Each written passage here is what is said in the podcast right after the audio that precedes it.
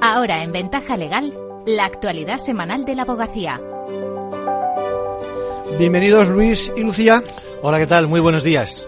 Saludos a todos. Empezamos hablando de la reforma concursal. El 1 de enero entró por fin en vigor el libro tercero que ha puesto en marcha el procedimiento especial para microempresas. Hasta la fecha se han creado ya 702 según los datos del Ministerio de Justicia.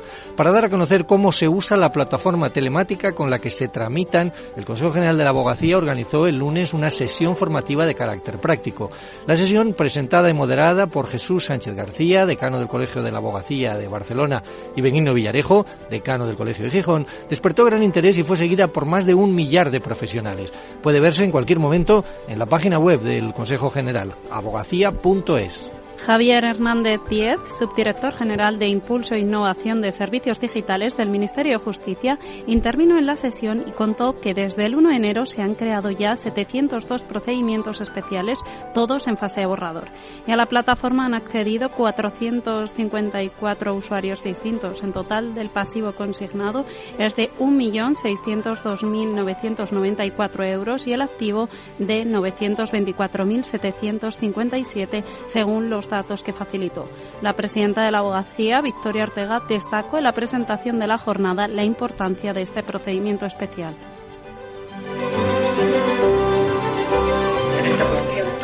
de las empresas desaparecen sin hacer uso de los medios concursales. En segundo lugar, que el 95% del, del productivo son pequeñas empresas. También participaron los abogados Gregorio de la Morena Sanz, Miguel Hermosa Espeso, Martí Valloribás y Octavio Gracia Chamorro, que explicaron cómo cumplimentar esos formularios normalizados de dicho procedimiento. Y además, esta misma tarde, dentro de solo unas horas, en la conferencia de los lunes, la magistrada María del Mar Hernández Rodríguez, de la sección cuarta de la Audiencia Provincial de Cantabria, va a abordar algunos de los aspectos más destacados precisamente de esta reforma concursal.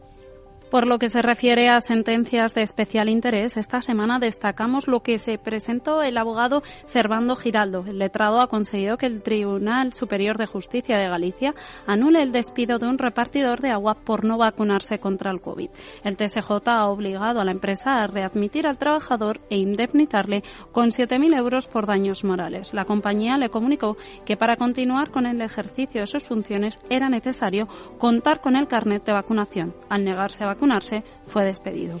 El fallo incide en que no existía una normativa vigente en ese momento en el que se exigiera la necesidad de la vacunación para acceder a ninguna instalación.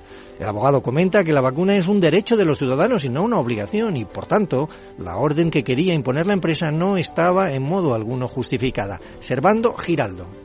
Creemos que esta sentencia supondrá una base jurisprudencial importante sobre la que luchar contra las decisiones arbitrarias que se intentan imponer a los trabajadores desde las empresas. Por tanto, protege y ratifica los derechos y libertades fundamentales de los trabajadores. Enhorabuena a este abogado. Vamos ya con otras noticias breves.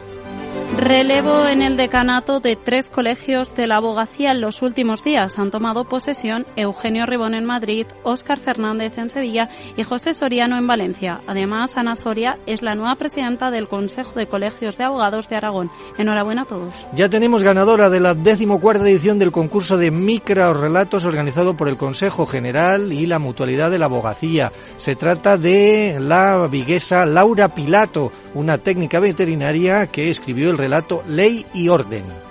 Hoy es el último día para presentar candidaturas a la tercera edición de los Premios Igualdad de la Abogacía, que reconoce la labor de personas o entidades relacionadas con el ejercicio de la profesión que trabajan para erradicar la discriminación por razón de sexo o género y avanzar así hacia una igualdad real y efectiva. Te invitamos a participar este miércoles por la tarde en el tercer Encuentro Nacional de Mujeres Profesionales, organizado por el Consejo General de la Abogacía y Unión Profesional, en donde se va a debatir sobre los cuidados y la igualdad. Es a partir de las 16 horas en la sede de la Abogacía Española en el Paseo de Recoletos. Y con esto nos despedimos. Hasta la semana que viene.